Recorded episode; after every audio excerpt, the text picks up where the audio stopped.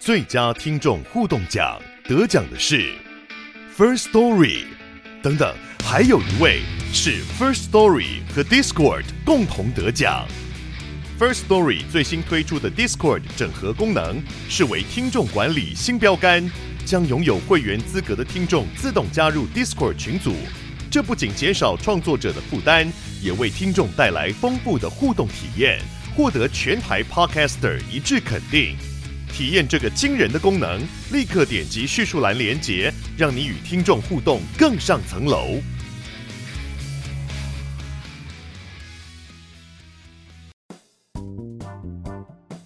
各位听众朋友，大家好，欢迎收听《乌龟乌龟翘辫子》，我是 Danny，我是 Grace。好，今天这期来放松一下，因为是最后一集了。直接打放松，然后又是聊新闻，我们就是可以用比较放松的姿态来聊一下。但今天还是有一些偏沉重的新闻哦。沉重还是重口味？呃，沉重。但是好吧，每次我说沉重的新闻都被我们讲的很非典型。啊，我们就是这样啊，我们非典型。我们到底这一季要出现几次“非典型”这个字？很好使用的词哎。好啊，对。然后在节目开始之前呢、啊，先安利一下，安利我们自己。就是我现在有个人单元，哦、我们很意外的发现《原子少年》的收听还不错。和大家说一下，因为《原子少年》的收听数比《规划连篇》还要多，所以我们真的有一点吓到。不过也好啦，希望大家多支持我们的那个其他的一些想法，会让我们有比较多的企划可以继续尝试。好了，我们先进新闻正题。好，今天有三个新闻，一个很离奇。一个很悲伤，嗯、一个很荒谬。你要先听哪一个？先离奇好了，好，然后再悲伤。没关系，我等下就忘了，人家再跟我说。OK。好离奇的事件呢，是发生在南非。那六月二十六日清晨的时候呢，位于南非东开普省的夜店恩尤伯尼酒馆传出二十一个人离奇集体暴毙死亡的事件。南非国家警察部长呢就透露说，部分的死者年龄非常的小，甚至包含十三岁的青少年。那么小就去夜店？对，我刚刚说的是夜店哦。那有一名网友啊，他就在推特上上。传跟这个相关的现场照片。就可以看到受害者呢，分别就是都瘫在椅子、桌子、沙发或者是地板上，就感觉他们上一秒还在跳跳舞啊、聊天啊，下一秒就突然倒下，整个情况就是相当的诡异啦。他们是不是什么集体食物中毒啊？就大家一起突然这样，呃，然后就 你就直接喷吐吗？然后就直接倒在地上吐白沫之类的。最一开始警方是以为说会不会是夜店人潮太多了，那可能发生有点像类似演唱会的那种踩踏事件哦。那但是呢，看到现场状况的时候，他们就又觉得很奇怪，因为所有的死者身上都没有明显的开放性伤口，所以跟踩踏的死亡方式不太一样。警方又指出呢，说死者的年龄大多介于十八到二十岁，最小的有到十三岁，可能他们推估啦，可能是因为刚考完期末考，这些小朋友们是到酒吧去庆祝的学生。那因为死状呢实在是太离奇了，所以外界就不断在猜测这群年轻人的死因到底是什么。有些人是觉得说，有可能会不会是酒精中毒啊？小朋友嘛不会喝酒，或喝太多或者什么的。也有人认为是店内的空气不流通、一氧化碳中毒之类的。根据美国 CBS 的报道啊，有一个幸存的十九岁少女，就她有跑出来。她呢，当晚是在这间夜店做类似酒促的工作，就她不是去玩，她不是去 party，她是去工作的。那根据她回忆呢，当天的夜店非常非常的拥挤，然后突然她跟几个人就一起闻到空气中有一股不知道是。烟雾还是喷雾的气体，就让他们觉得很难呼吸。他一开始就是觉得，可会不会是有人被伸出狼爪，就有人用了胡椒喷雾之类，才会空气这么奇怪。嗯，然后他就开始觉得他很不舒服，所以他就一路想要挤到门口，但是店里真的太挤了，他们就一边往门口挤，一路大喊说：“让我们过，让我们过！”有人快要不能呼吸，快窒息了。这样，最后呢，他们就终于挤到门口，然后少女说，她自己同时也失去意识，就昏迷了。这样，一直到有人拿水泼他的脸，他才醒来。醒来的时候呢，他就发现店里面满地都是尸体，刚刚还在跳舞的人群一下子就全部都躺在地上，动也不动。当然也是有人拿水开始泼他们的脸，就想说会不会是昏迷了。但那些人就是再也不动了。我刚刚想到一个都市传说，哎，请说，是不是那个冷气里面有飘什么东西出来吗？就是不知道。以前不是有个都市传说，说网咖都会放那个什么兴奋剂还什么的，会让你一直在网咖里面想要玩游戏啊？有这种事？有啊，以前有这种都市传说。但我在网咖的时候都很饿，哎。还有另外一个说 KTV 的冷气也会放这种东西，哦哦、放一些什么药的那种。雾啊，什么什么什么，我刚刚第一个就想到这个哎。但是好，我继续讲下去好了。七月六号的时候呢，这二十一名死者的丧礼就在南非举行了。警方说，目前为止就是查不出是什么原因，他们真的就是查不出来，死因也不知道。对，就不知道导致这些青少年集体暴毙的原因到底是什么，就没有人知道。同步呢，他们也在彻查为什么会有这么多人违法的出现在夜店喝酒，因为他们就是还没有满十八岁。哦，对啊，而且我刚刚想说，十三岁然后去夜店庆祝考试结束，就这件事情本身超级不合理，等于你是国一的年纪，然后去夜店喝酒。我那时候国一考完试之后是立刻准备下一次段考。对啊，那这你也太乖了吧，超忙的。我是去四海游龙 喝玉米浓汤。但因为南非的法律明明就规定十八岁以上的成年人才能饮用酒精，对啊。那这些卖给这些小朋友，十三岁，他再怎么样早熟，也不可能长得像十八岁的人。那当然就是有很多人质疑那个 party 的主办方嘛，就是夜店的主办方，为什么会让这么多未成年小孩进入酒吧呢？但活动的负责人他有出来解释哦，他说他们没有让明显看起来是小孩子的人进去，他们只有放几个看起来有成年的人进去。好失礼，好失礼！十三岁那几个人是作何感想？但活动负责人就说，其他他们不准他们进去的人就是偷偷推挤的闯进去了，这是他们的说法。那我们录音的今天是七月十五号，距离我们录音前十几个小时最。新的进度是，这个夜店的负责人还有两名员工因为贩售酒精给未成年被逮捕。但关于死因到底是什么呢？官方还是说未确认，到现在还不知道，对，还不知道。而且他们说，因为在调查中，所以他们也不公开尸检的结果给媒体。我的直觉啦，我真的觉得应该和毒品流通有关。对，所以警方就是因为这件事情，因为我是在南非嘛，嗯，可是就是已经闹得太大了。因为我刚刚讲的报道内容都是美国的蛮大的媒体报道的，所以它已经变成闹到全世界都知道了。所以有没有可能南非的警察就不想要？有有点像家丑不想外扬嘛，对对对对，对，因为不然你六月底发生到现在的事情，为什么还是不知道？而且他们一直在侦办，为什么要卖酒精给十八岁以下的小孩？然后不侦办死因？对啊，对对重点不是应该是死因吗？对啊，超怪的，就是很诡异。所以这群小孩为什么会离奇暴毙的原因，到现在就都还不知道。我觉得搞不好是黑白勾结，我猜的啦，我猜的。对，而且局外人的想法，我也觉得蛮有可能。因为你看毒品流通，这在电影里面不就很常是一个。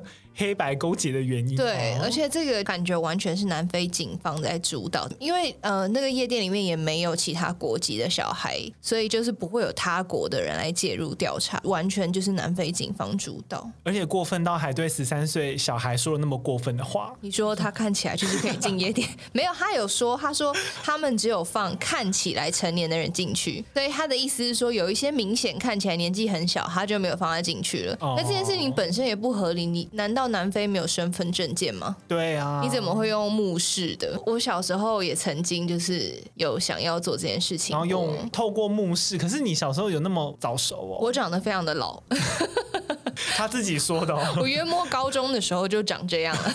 但是我我要说，那时候我们就是想要闯进去，就是拿姐姐的身份证。Oh. 但我要说，后来那个夜店的负责人非常的负责任，就是外面的保全有把我们挡下来。应该的啦，应该的。但是我最不爽。爽的是他不是因为我挡下来，他觉得我就是姐姐的样子。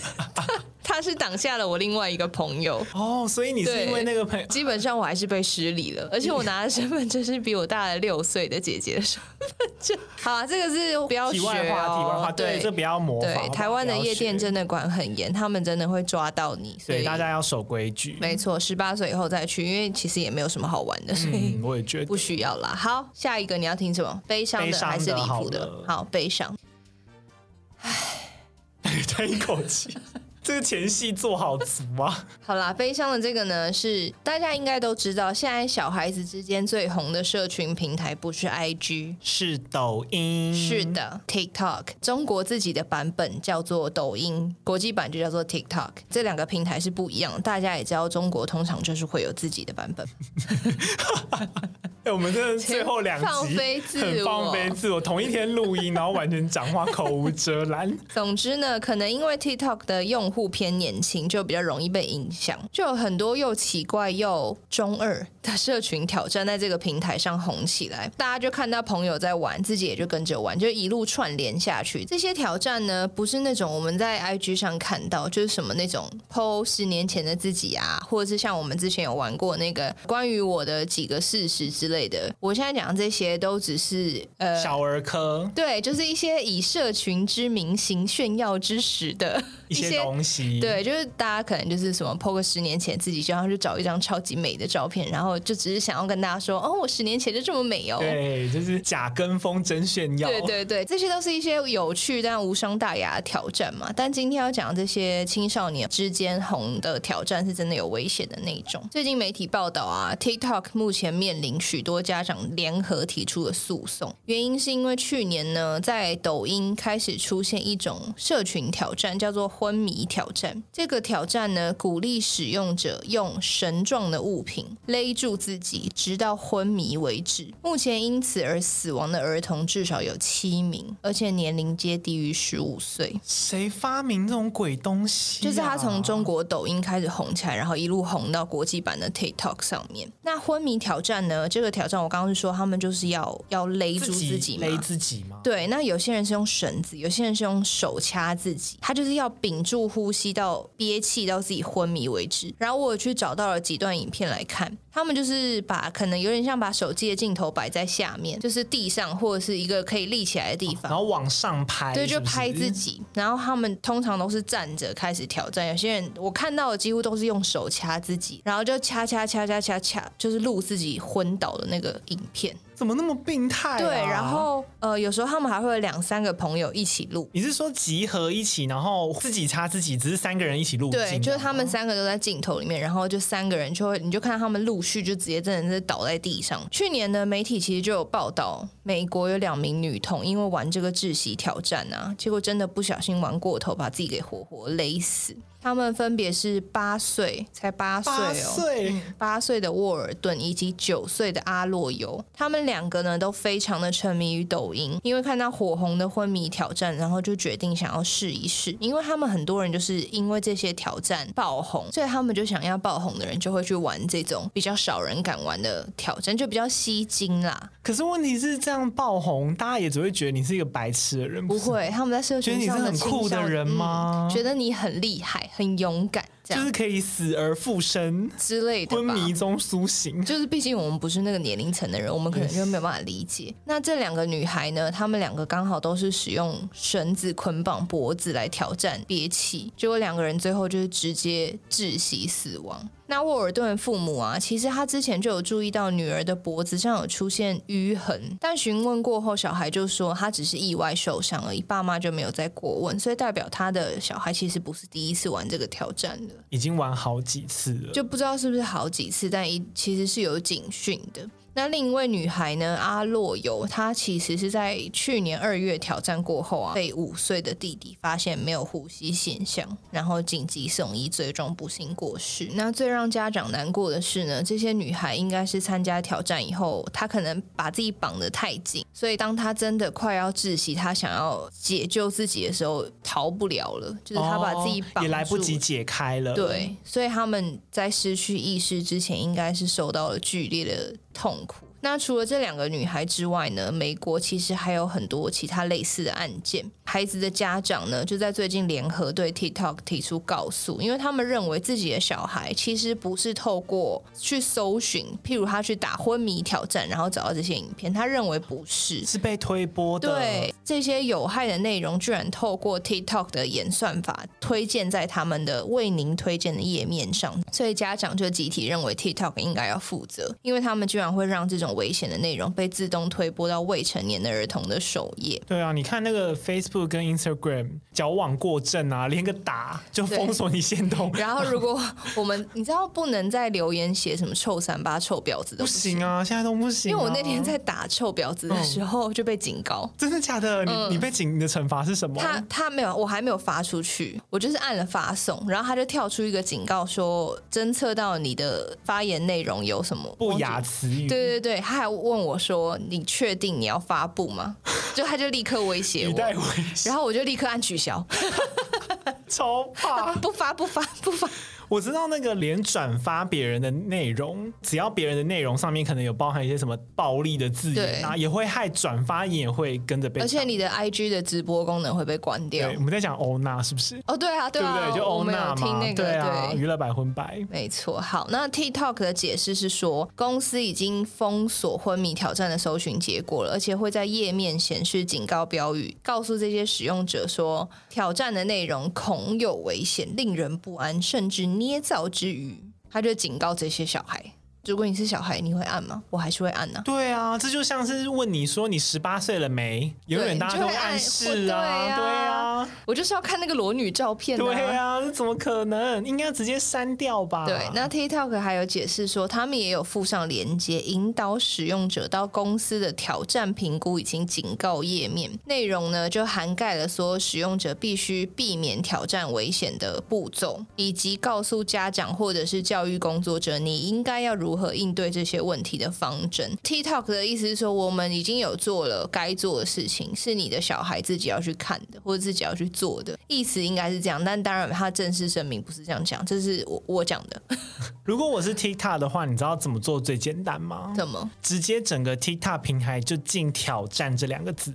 不准打 challenge，可是不行啊！我看那个 challenge 有乡音 challenge，对，可是不行，因为 challenge 就是 TikTok 的赚钱来源啊。因为抖音就是在靠这些社群的串联活动赚流量，很多很多品牌主他们在 TikTok 上面要做广告，他会办活动，对他办的活动就是 challenge，他就是要让大家来串联。譬如你可口可乐要做些什么事情，然后大家就一路传下去，所以他不能进这两个字啊。那这样怎么办呢？因为我。我真的觉得，其实刚刚 TikTok 他感觉已经不想不知道要怎么办啊。嗯，除了窒息挑战呢，我就另外去找了一下 TikTok 还有哪一些危险的挑战。还有一个挑战叫做“死亡天使挑战”，这听起来就很不妙。对，这种挑战呢，是要挑战者测试自己够不够大胆。例如，故意冲到行驶的车辆前面，然后看谁敢待到最后一刻才跳开，看看司机会不会来得及停车。哎，这个我必须先说，大家请勿模仿。但是。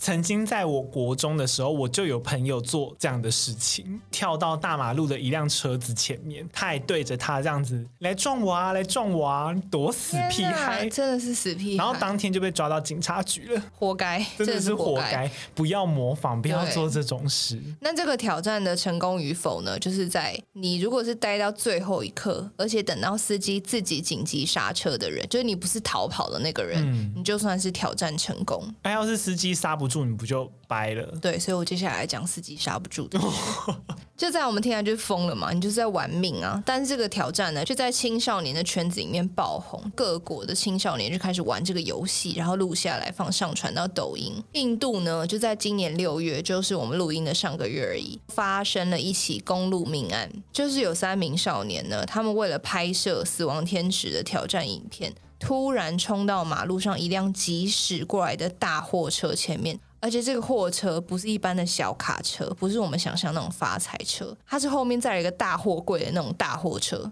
就是你刹车距离要超长的那一种，哦、有点长度像客运的那一种。对对对对对，那被录下来的影片中呢，就可以看到他们三个跳到马路上的时候，大货车其实已经要逼近了。就是他们不是在车子还离他很远的时候跳出去，他是在车子已经快要接近他们的时候突然跳出去。那面对行驶过来的货车，怎么可能刹得住？对，最前面的少年呢，因为他可能他跳出去前他有点怕，他有点吓到，所以他就站在比较靠近路边，他就马上就就是往后退，所以他就有躲开。站在最后方的少年呢，因为他跳过去的时候也没有跳到很马路中间，他就有也有机会可以闪开。但是呢，有一名直接跳到最中间的少年，就是他直接跳到货卡的正正前方，就来不及跳开，直接被长型货车撞上，然后现场就在车水马龙的路上就直接被碾入车底，不幸当场就惨死。哇天哪！对，那个网络上是找到影片的，但是那个影片有被马赛克了，因为应该很血腥吧？对，因为如果碾毙应该爆血之类非常可怕。我觉得那个司机也很可怜。对啊，其实司机也很衰，就是被一群小孩玩平白无故跳出来，而且那根本那个你去看那影片就知道，那根本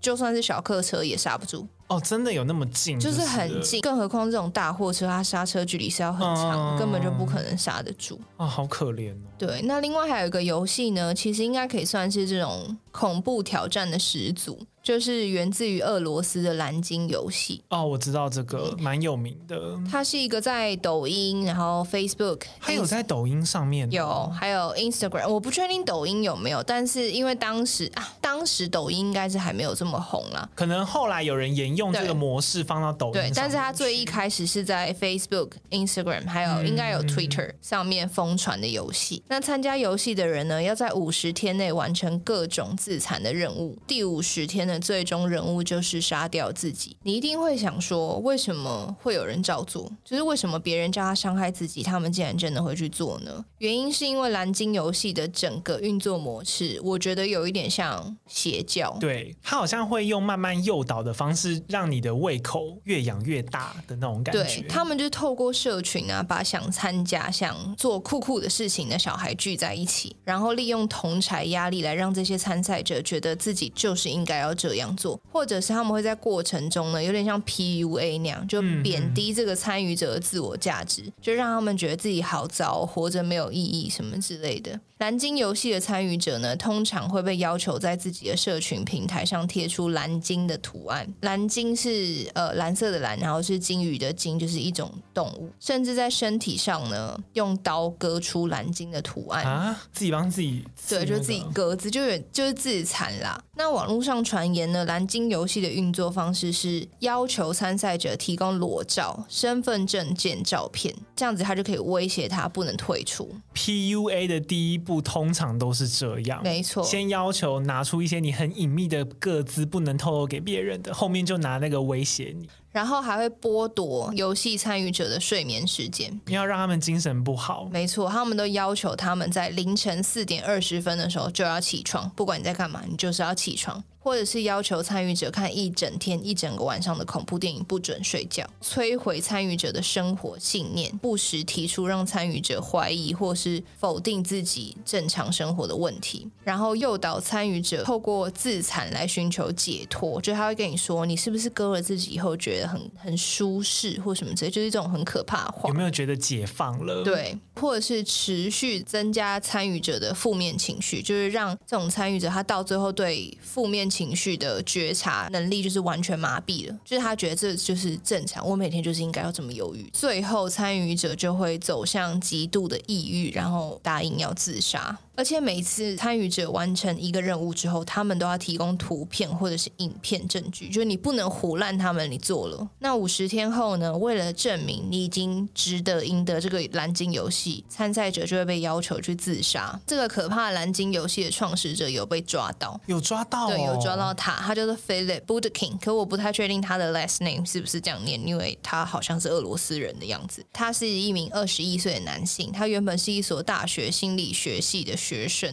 你是说发明游戏的时候二十一岁吗？对，发明游戏的时候他才二十一岁，他也是大学生。后来被学校开除了。他说他创建这个蓝鲸游戏呢，是为了让那些本来就没有价值的人自杀，这样他就可以达到净化社会的目的。因为他认为有必要区分普通人和生物垃圾。这是他的原文，他用的就是“生物垃圾”这个词。你说什么 “biological trash” 之类？他就觉得这些人就是垃圾。这个是每一个，不是没有每一个啦，大多数的邪教教主的一个起手式。哎，没错，就说我要净化社会，我要让世界变得更好，就是邪教或者是希特勒。对 对。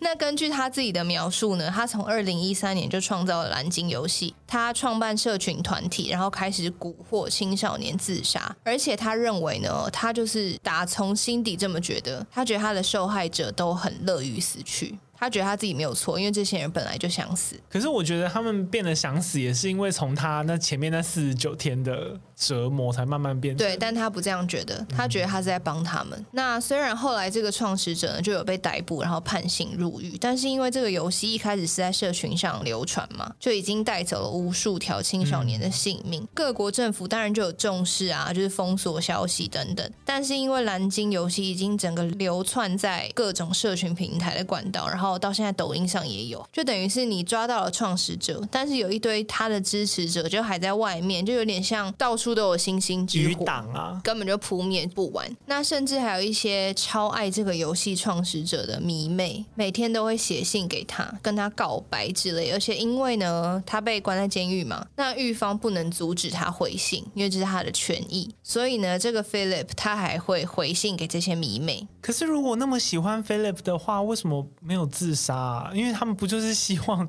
要进化社会？因为他们就是疯狂的迷恋他，他的支持者不能去自杀，因为他要帮他继续在外面宣传蓝鲸游戏啊。哦，所以 Philip 在里面可以回信，你就不知道他是不是还在继续操控指使大家。对，所以呢，一直到近期哦，都还有类似的消息出现。例如在去年底，就是几个月前而已，中国江苏就有三个才小六、小学六年级的女生一起从五楼跳楼，三个人疑似就是在玩蓝鲸游戏，他们当时在执行游戏的最后一个任务就是自杀。还好，后来这三个小学生有被救起来，但是就是让人非常的惊讶，就从二零一三年到现在都已经快要十年了，对啊，还没有结束。对，这个蓝鲸游戏就是一直潜伏在青少年的社交圈里面，非常的恐怖。那在这边呢，我就想要也趁这个机会稍微做提醒啊，就是其实我们两个都知道，我们的节目内容算是有些部分是儿童不宜的，但是我们知道其实还是有很多青少年，甚至有一些未成年的听众还是有在收听我们的节目啦。那如果这些青少年你们现在有在听这个节目的话呢，葛瑞斯姐姐还是想要提醒你们一下，就是我知道你们现在应该认为社群上的世界就是全世界，你们可能觉得朋友的关注啊，或者是自己受不受欢迎很重要，但等你们长大一点，你就会理解，那其实都是身外之物。世界上最重要，其实就是你自己，还有你爱的人，更爱你的人，其他真的都不重要。最棒的呢，就是把自己的生活过好，满足的做你想做的事，追你的梦想，而不是去追求那些别人对你的认同。那还有一点很重要是，请你相信你自己好吗？你就是最棒的，不要因为社群上啊，或是 IG 上，或是生活中有任何王八蛋跟你说哦，你做的好差哦，或者什么，你就觉得自己没有价值。你的价值跟你的人生是要靠你自己去创造跟定义的。如果有人真的想贬低你，或是告诉你你不值得做任何事情，或甚至不值得活着的话呢，你就微笑的跟他说：“请滚开，我知道我很棒，谢谢。”丹尼哥哥觉得你讲的很棒，是不是要哭了？我们第四季最后一集有一个很棒的结尾，还是我们这个新闻不要讲了，我们就停在这好了，直接直接停留在这。ending，这是怎么这么适合当 ending 啊？这是我们两位呃三十岁之后最大的体悟。丹尼哥哥完全赞成刚刚格瑞斯姐姐说的，他说的就是我说的，很棒，真的很棒。好，小朋友听好了好吗？啊，或者是如果你现在已经成年，但是你一直有。有在追求别人认同的圈圈里面感受到痛苦的话，请听着。对，然后而且我觉得会听我们节目的，应该我相信都是颇有智商的青少年啦。我相信是啦，就算是早熟吧，你才会来听啊。甚至是如果发现别人有在玩这些奇怪的游戏，也去制止他一下，对啊，提醒他一下，当一个有正义感的年轻人，嗯，善良的人。没错，就是散播欢乐，散播爱，然后结束。好啦，还有最后一段了，那我们先休息一下。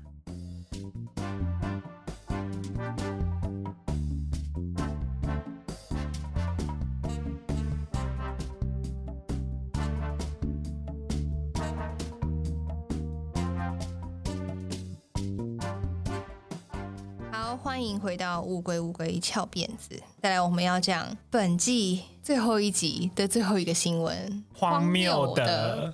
好，这个新闻呢是媒体报道啊，台湾的媒体最近呢有一名女子在脸书社团爆料公社上发文透露，她说呢她最近跟男朋友分手，但是她很想要复合，结果刚好就在脸书，你干嘛现在就开始笑啊？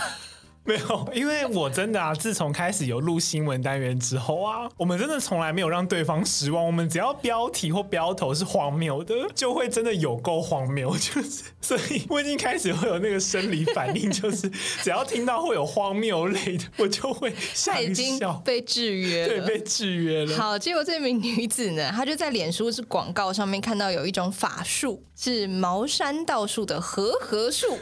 那这个卖家呢，还有跟他解释哦，他说很划算。前面我先帮你算命，或是算算看你这个人什么体质、什么命运之类，这些都不用收钱，你只要跟我买两个稻草人就好了。那这两个稻草人要多少钱呢？两个要三千块。那 我跟你说，我折给你。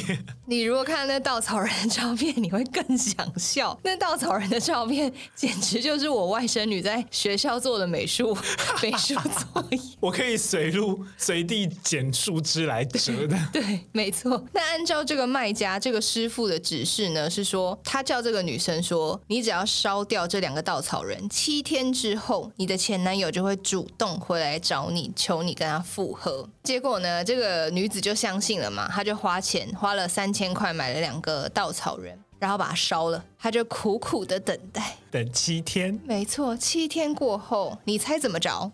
前男友完全没有动静，那他就紧张啦，他就去询问师傅。结果你猜这师傅跟他说什么？师傅回他说：“哦，啊，你要自己去找他。”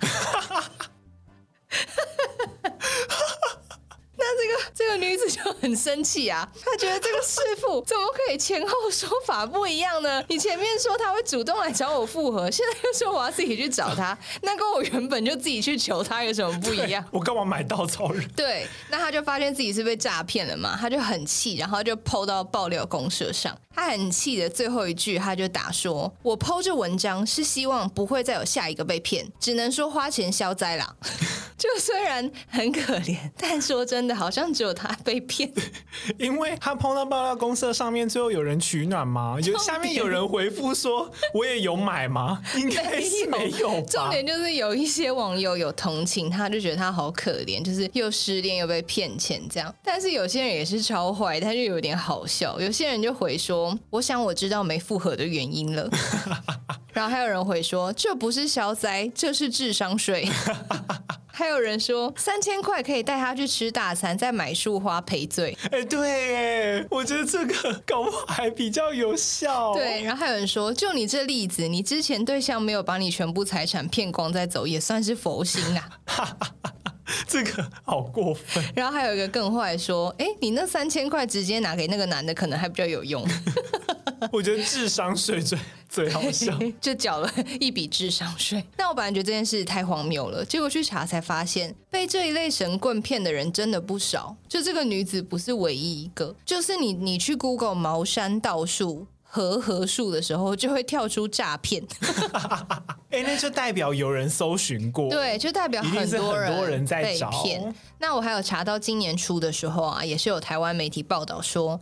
桃园市有一位年过四十的妇女呢，因为连日为情所困，她某天呢就找到了一间网络商店，提供超度阴灵、泰国降头、化解冤亲债主和挽救感情的服务。这名女子呢，她坚信她自己一定是遭到阴灵缠身才会这么衰。她就在二零一八年五月份的时候开始啊，就上那个某个电商平台就购买了泰国降头的法术服务。包含超度阴灵、强拆感情，就是强迫拆开感情，还有锁心术。锁心术是锁链的锁，就像库拉皮卡的锁链一样，戒律小指链，没错，锁捆住你的心。还有化解冤亲债主。短短半年内呢，他就下单了二十七次，总共花费高达，你猜多少钱？台币。三万，再高，再高？八万，再高，再高。我们现在在估价网吗？对，十二万，更高，还要再高，十八万，no，更高，三十万，更高，太扯了。等一下，五十万，再更高。太夸张了啦！他被骗了七十七万元，他要锁多少人的心？等下这一个人的心，二十七个人的心，一个人价值，一个人价值三万多块，就比包包还要贵。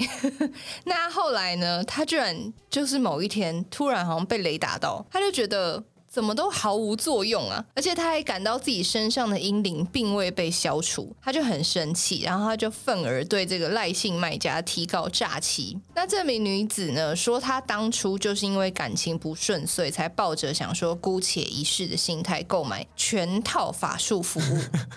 但他却感觉没有效果。那他向赖姓卖家反映之后呢？对方居然回他说：“你这个至少要等超过半年法力才会显现啊。”所以他就一直买。而且女子说呢，她知道从事感情法术之前呢，应该要先经由算命卜卦的方式测试这个客户跟他的心仪对象，就想你做法的对象的缘分有没有几率会成啊？对，如果确定你们的缘分超过八十五趴的话，才能够承接。但女子经过算命之之后得知两人的情缘只有五十八趴，他就指控这个卖家呢执意收费接案。就是他意思说，我明明就跟那个人只有五十八趴的情缘，他居然还要硬帮我做那个趴数，到底是怎么计算出来？对啊，怎么会这么精确？五十八趴？他是那种算命网站，就是上去打了两个人的生日之后，然后就会跳出一个数字，他可能就掐指一算吧，就子丑寅卯辰巳午未身有虚亥。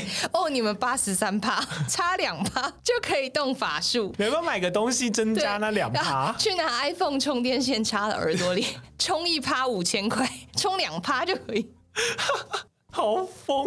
而且你不觉得很奇怪，他到底怎么判断他自己身上的阴灵没有被消除？对，我刚才在想这个，他是他是有一些特殊体质，就也没有写，可能就还是很衰吧。突然觉得户头变得好空好碎哦，就是自己花掉。哎，七十七万可以做多少事啊？对啊，总之呢，后来他就很生气嘛，他就提告。结果法院的判决呢，我个人是觉得怪好笑的。